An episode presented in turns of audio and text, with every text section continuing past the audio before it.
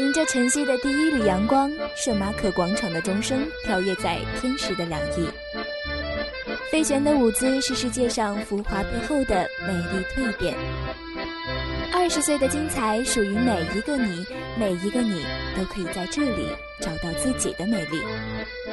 天使爱美丽，送给每一个天使女孩。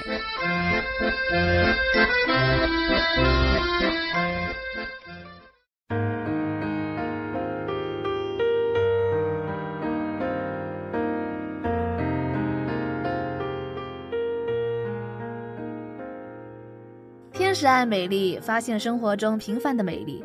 各位听众朋友们，大家好，我是主播小雨，我是小峰，我们是风雨组合。今天呢，我们的天使爱美丽又和大家见面了。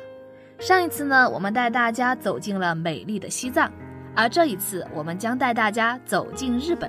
那其实对于我们大多数人来说呀，日本是一个又熟悉又陌生的国度。对，因为我们和日本不仅是地域上的邻居，还是文化上的邻居。虽然说现在中日关系呢比较错综复杂，但是我觉得还是有很多人对日本非常感兴趣的。嗯，没错。其实日本受中国的文化影响很大，但在这基础上，它又能很好的传承，并且形成一种自己的文化氛围。我觉得这一点是让我非常佩服的。哎，小雨啊，如果你去日本的话，你最想去哪里？呃，我想想，嗯，我觉得我最想去的是京都。京都，嗯，为什么呢？因为据说呀，京都是日本人的精神故乡，是日本的文化象征。其实对于我来说，一个地方吸引我的不仅是美景，更重要的也许是它的文化吧。嗯，这点我非常同意。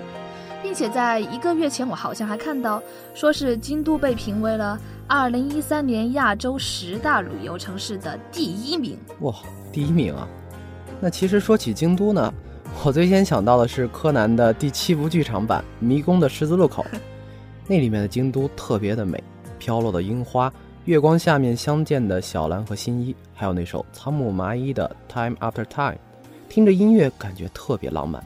啊，对我也特别喜欢那一部，虽然说那一部好像是啊零三年出的，到现在已经十多年了，但是我觉得这是柯南所有剧场版中最唯美、最浪漫的一部。嗯，不能再说动漫了哈，我们今天要说的是京都的旅游。好吧，其实说起京都，我们必须先说一下京都的历史。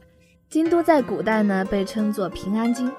在这之前呢，日本的都城是位于日本京都盆地西南部的长冈京，然后迁都到了平安京，最后才是东京。其实京都给我印象非常深的还有一点，京都的古城呢是以唐代的长安城为模板修建的，所以日本人喜欢把京都称为京洛、洛阳或者洛城。对，然后现在的京都市区是被分为了中京、东京、上京还有西京这样几个区域。京都呢有四大名胜，分别是清水寺、二条城、金阁寺、岚山。除此之外，还有其他许多非常有名的神寺、佛阁。说起这个清水寺啊，清水寺应该是京都最古老的一个寺院，建在京都的东山上，主要供奉的是千手观音。寺里面还有非常漂亮的阴雨瀑布。清水寺也是因为瀑布里清澈的泉水而得名的。我还记得它在很多文学作品中出现过，比如说《源氏物语》，还有那个字读枕枕草子。嗯，好吧，秋冬马的，我还要补充一点，日语当中有一句谚语，说是从清水大舞台飞身跳下，意思就是下定决心要一拼到底。这个清水大舞台呢，就在清水寺里面。其实清水寺真的是一个观赏风景的好去处。寺庙的周围有很多很多京都的名胜古迹，春天呢有美丽的樱花，夏天呢有清凉的泉水，秋天呢又有火红的枫叶，然后冬天又是茫茫的白雪。哎天哪，我都好想去啊！我现在就想去，怎么办？哎，大点大点大点，我们还得接着做节目呢。那除了清水寺呢，还有金阁寺也是值得一看哈。金阁寺呢可以说是京都的第一景，正名是鹿苑寺。因为它外面包有金箔，所以呢又叫做金阁寺。其实它的内部非常小，而且大多数时候游客特别多，建议大家早上或者傍晚去，可以避开客流。嗯，我接着说啊，除了金阁寺呢，还有二条城。二条城是由德川家康建造的，也是仿造唐代的长安城而建。在二条城呢，你可以感受到日本贵族生活的氛围，还有武士道的气质。好了，说完名胜，我们来说说美食。著名的京都料理闪亮登场。当当当当，京都料理是由宫料理发展而来的，非常有名，具有非常独特的风味。那里的抹茶冰激凌特别好吃，还有京都果子，这种小点心女生特别喜欢，并且京都料理不仅好吃，而且好看，装在盘子里也特别美啊，有没有？所以呢，我们的听众朋友们，如果以后去京都旅游的，可以去清水寺、金阁寺、二条城，然后去吃吃著名的京都料理。哎，我觉得这条线路真心不错呢。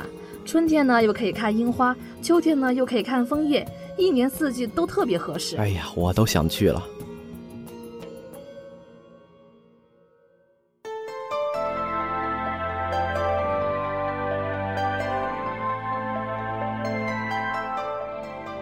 去了京都之后，接下来我们要去的地方是是哪里呢？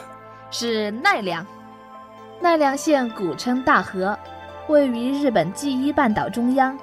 奈良也是日本古老的城市之一，也有非常多的古寺还有神社，比如说是唐招提寺。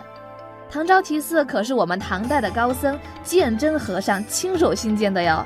哦，鉴真在第六次东渡日本的时候，开始修建这一所寺庙，所以呢，唐招提寺这里就特别有盛唐的余韵。说到这里啊，我想补充一点的就是，以后大家去到奈良，记得祭拜一下我们原寄他乡的鉴真师傅。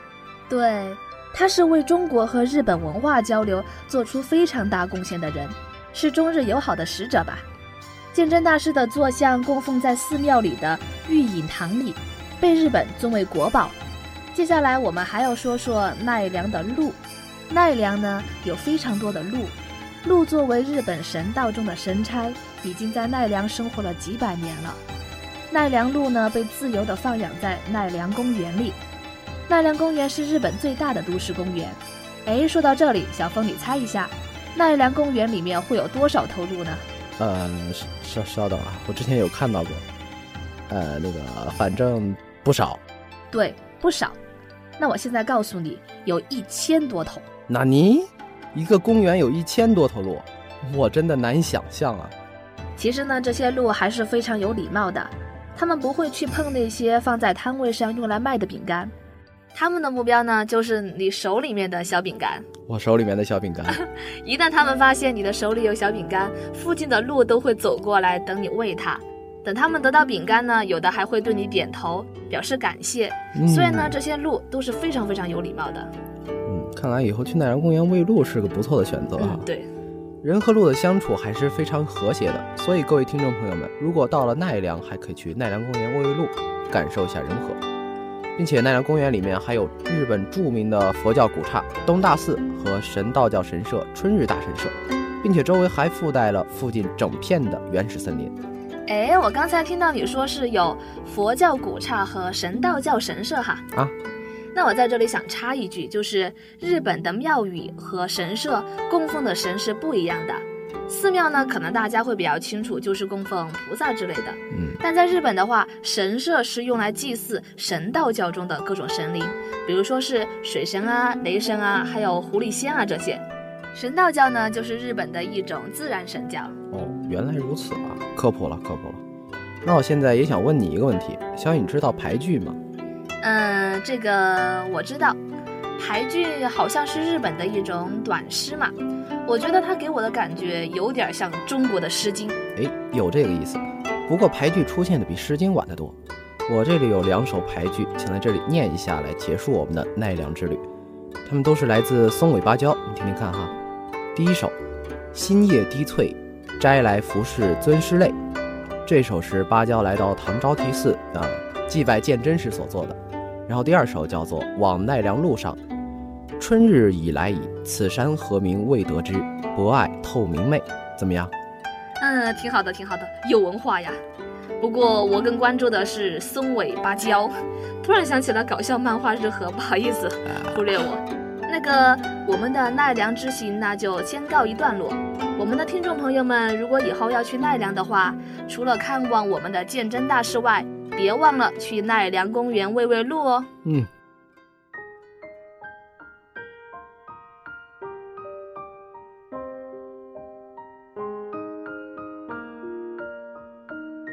那接下来这个景点呢是静冈，静冈大致位于日本的中央部，处在日本东京和大阪之间。嗯，静冈，我觉得听这个名字就好有感觉呀。静冈，静冈，静静的山冈。对，所以像富士山就在静冈啊。其实对于富士山，我觉得我们可以不用介绍了，太出名了。介绍一下吧。啊，那在这里就稍微说一下，富士山是一座休眠火山，也是日本的第一高峰。整个山呈圆锥状，一眼望去就好像一把倒挂的扇子。对，但在这里还必须提醒各位听众一点，就是富士山只有在每年的七月和八月才能开放登山的，其他时间是不能登山的哟。没错，不过如果春天去的话，也可以在山脚下看看樱花，或者泡泡温泉，并且在每年的三月到六月，富士湾的沿岸呢会有许多的荧光乌贼，在晚上就是幽蓝幽蓝的，特别好看。So ga，那晚上在水边一定非常的浪漫。嗯，其实我觉得富士山算是日本民族的一个象征了。谈到日本的话，每个人都会想到富士山。不过对于金刚的话，我们还必须向大家介绍另外一个景点，那就是金刚的伊豆半岛。哎，说到伊豆，我想起川端康成的《伊豆的舞女》。对呀，所以这个地方更是不得不说了。伊豆半岛呢，又被称为温泉半岛。这里有非常多的温泉，比如说是伊豆温泉，还有汤河温泉，这些非常有名的温泉地区，很多人都是慕名而来到这里泡温泉的，并且伊豆半岛的气候非常好，四季如春。嗯，看来是个休闲度假的好地方。那讲了静冈之后，我们接着旅行哈，啊，好像我们真的在旅行一样。接下来呢，我们来到大阪。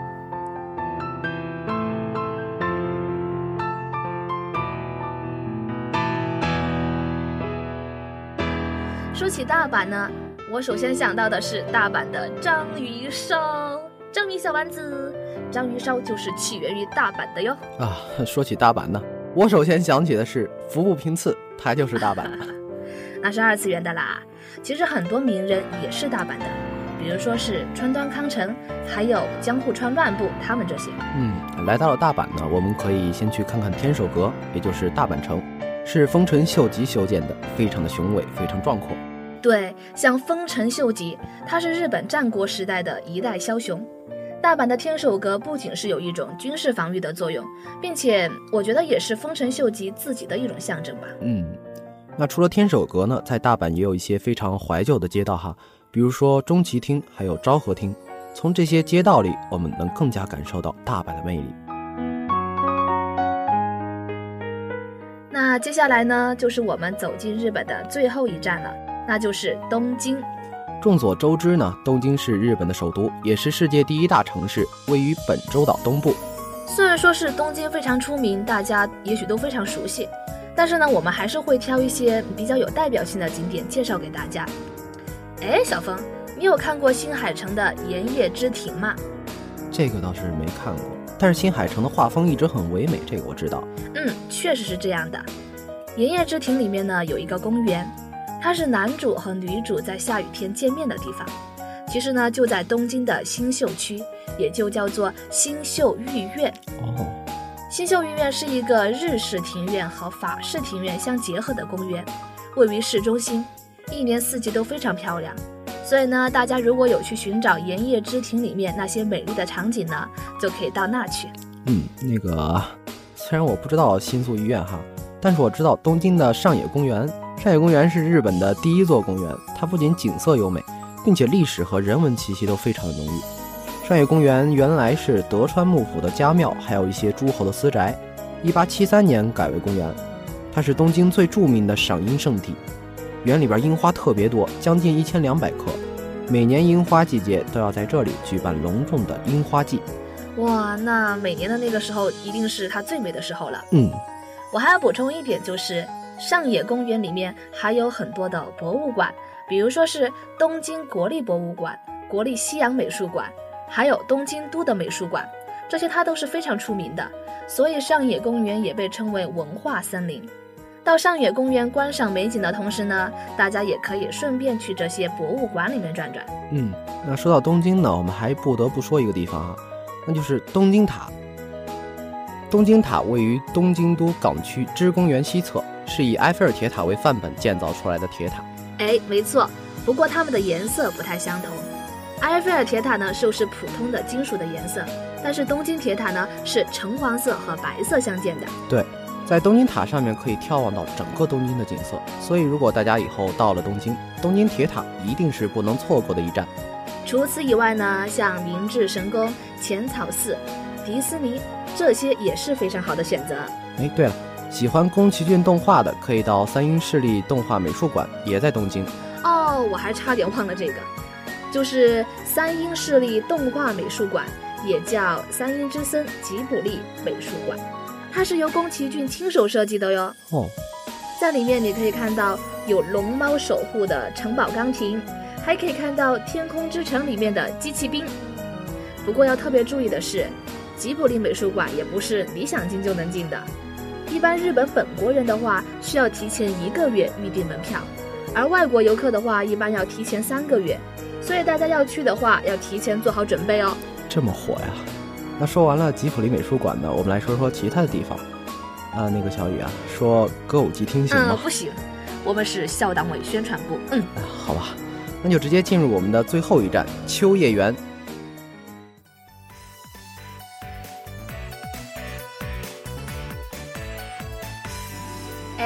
到这里，大家有没有觉得连音乐都变得开心起来了呢？哎呀，说起秋叶原，我好激动啊！看你一脸陶醉的样子，其实很多喜爱动漫的人对于秋叶原一定非常熟悉，所谓的宅男圣地啊。在秋叶原呢，可以看到各种穿着女仆装的妹子，还有女仆咖啡厅，还可以看到 AKB 四八哦，他们每天都会有公演。嗯。秋叶原是动漫的天堂啊，还可以买各种动漫周边，比如说手办呐之类的。据说可以淘到便宜的正版高达手办呢。哎，这么好！我知道确实有很多动漫迷会到秋叶原去买手办，有些不能去的话就会在国内找代购。秋叶原的话，不仅有很多的动漫周边，还有很多在国内比较难买到的专辑，还有很多电子产品。嗯，我觉得可能在那边的话，电子产品会便宜很多。所以呢，对于动漫迷来说，去东京秋叶原一定是必须去的一站。